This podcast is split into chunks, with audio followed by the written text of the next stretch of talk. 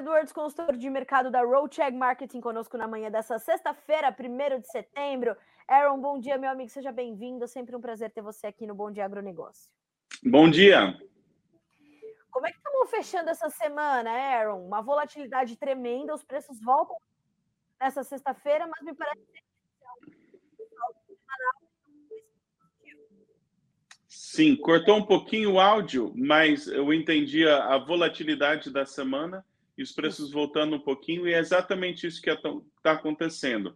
A, é, a movimentação agora, para mim, foi o que, que aconteceu? No começo da semana voltou, passou ali na maior parte dos contratos, passou dos 14 dólares, e aí você tem, tá, de forma geral, mesmo subindo e descendo, está descendo mais do que está subindo. Né? O que, que eu quero dizer com isso aqui? As altas estão ficando cada vez mais baixas e, e as baixas cada vez mais baixas também. Então você vê o um mercado, e hoje nós estamos tentando reverter esse quadro, tirar as altas de ontem, até agora não aconteceu então, para mim, esse é, continua sendo um, um mercado que está predominantemente em queda, é, e eu acho que essa queda ainda pode durar mais um pouco. Eu acho que o, o, contrato aí de novembro, por exemplo, pode chegar nos 13,40 ou algo do tipo. O que é encorajador sobre esse cenário é que os estoques ainda são apertados, tanto no Brasil quanto nos Estados Unidos. Safra velha nos Estados Unidos quase inexistente, safra nova mais curta. Então, nós ainda temos um cenário, na minha opinião, por três a seis meses de incerteza até não garantir uma safra é, no Brasil, na Argentina. Nós ainda temos estoques apertados e incertezas que podem dar sustentação ou até uma outra arrancada nesses preços. Mas é, isso é no curto prazo, nos próximos meses. E chegando à safra brasileira, eu, eu não sou tão otimista sobre o potencial de preço, porque vai ter, na minha opinião, em 2024 nós vamos começar a ter esse período de recomposição de estoques é, globais. Aaron, quando a gente pensa nesse, nesse atual momento, né, dessas, dessas redefinições, para o produtor brasileiro, como é que tem sido, ou como é que foi essa semana? Eu percebo que a gente tem dois cenários distintos um para soja disponível, um para soja da safra da safra nova, uh, são cenários desafiadores para ambos os momentos, não? Com certeza, com certeza. E para safra nova, o primeiro número que você tem que anotar, que não depende do mercado, é quanto da minha soja que eu estou disposto a travar entre na pré-safra, antes de colher, certo? E isso varia em função de condição de armazenagem, capacidade financeira, necessidade de fluxo de caixa na safra, é, custo de, de produção. Esse número é diferente, mas o produtor tem que anotar ali quanto que ele está disposto a precificar. E aí, o segundo, tem que saber qual que é o resultado visado em reais, qual que é o resultado em dólar. Para resultado em dólar, desde julho, e também no começo dessa semana, eu tenho encorajado vendas ali próximo dos 14 dólares. Em julho, de novo, a gente teve oportunidade em agosto e de fazer uma boa parcela das vendas. Resultados em reais, se tem lucro, falando de safra nova. Soja disponível, eu continuo otimista, esse mercado parece cada vez mais leve, os estoques ficam menores e eu acho que ainda tem fôlego para subir mais um pouco, soja disponível. A enorme palavra de alerta é não não se apegue à soja disponível até chegar ao ponto que essa soja vai estar entrando é, como soja de safra nova. Ali passou, passou do ponto. Aaron, uh, como é que a gente entende é, o que vem na sequência? É, o que, que, a gente pode esperar é, a partir desse momento, não só para a formação de preços, mas principalmente para avanço de negócios? Você consegue entender ou, ou consegue estimar como a ver essa, essa, essa movimentação. Eu acabei de fazer uma entrevista agora com um analista de fertilizantes, ele me falava, por exemplo, sobre a condição no milho. A gente tem não só uma, uma mais lenta, né, as, as, as compras de fertilizantes mais lentas, como as vendas de produtos também mais lentas. A gente olha para o milho safrinha 24, por exemplo, ou é, um cenário oposto na safra 24, 25, soja, os produtores já comprando seus fertilizantes a gente consegue traçar aí uma, uma rota de negócio nesse momento ou não? Em, em relação, você está falando mais em relação de milho ou de soja, ou os dois? Os dois. Os dois, tá. Falando de milho, tá? Para mim, o milho você tem que pensar em, em três situações de milho. Situação número um, você está com milho safrinha disponível em condição precária de armazenagem ou que você não consegue segurar muito.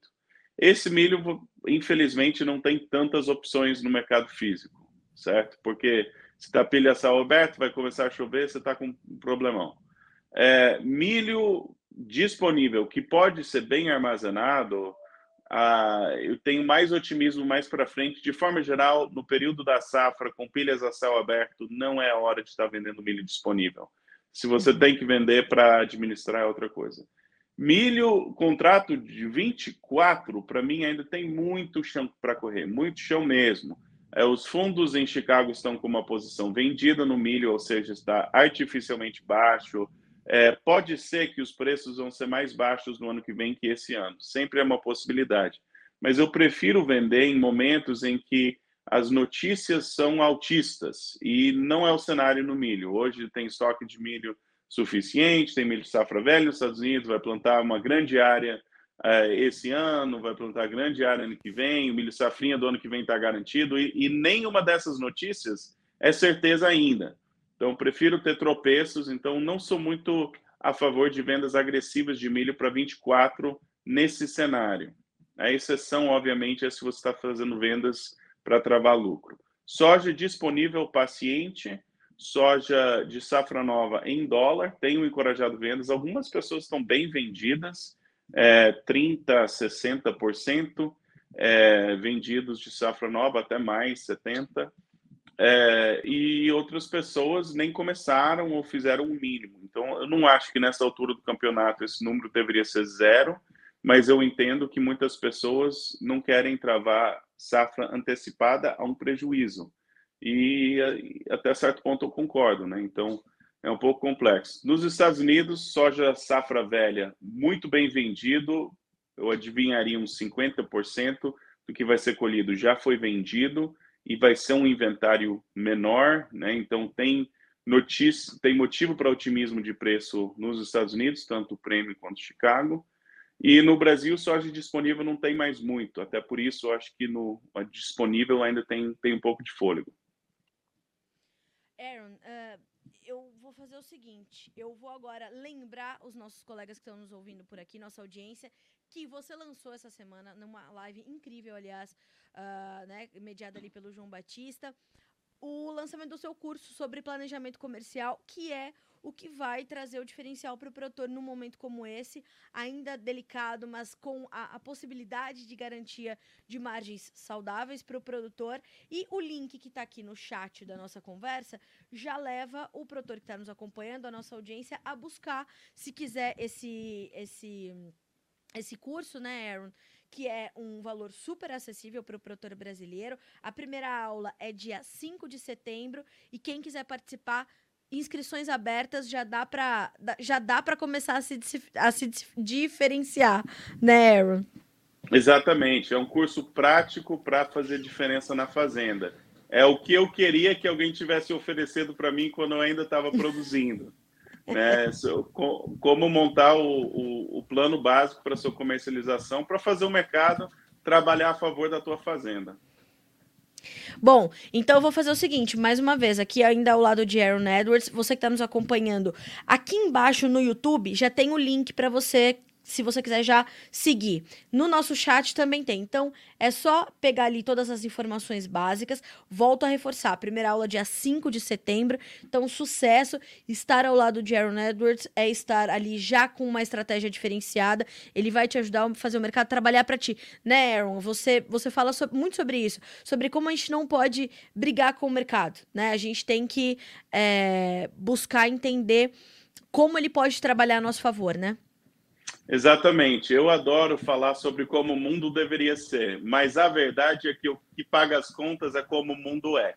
Então, o mercado pode estar certo ou errado, a gente tem que interagir com ele e a gente tem que ter uma boa relação com o mercado. E é, é, faz toda a diferença na venda, na, na, na fazenda. A receita do produtor de grãos depende de duas decisões: quando e quanto vender. E acertando essas coisas faz uma diferença enorme. Bom, a gente vai acompanhar. Eu, como eu falei, né? Já no começo, eu já tô ali acompanhando todos os detalhes. Eu vou fazer esse curso, porque eu também não sou boba, né, Aaron? Vou ali estar alinhada para poder informar os nossos produtores, mas ter você ao lado certamente vai ser um grande diferencial para essa safra, que vai ser muito, muito desafiadora.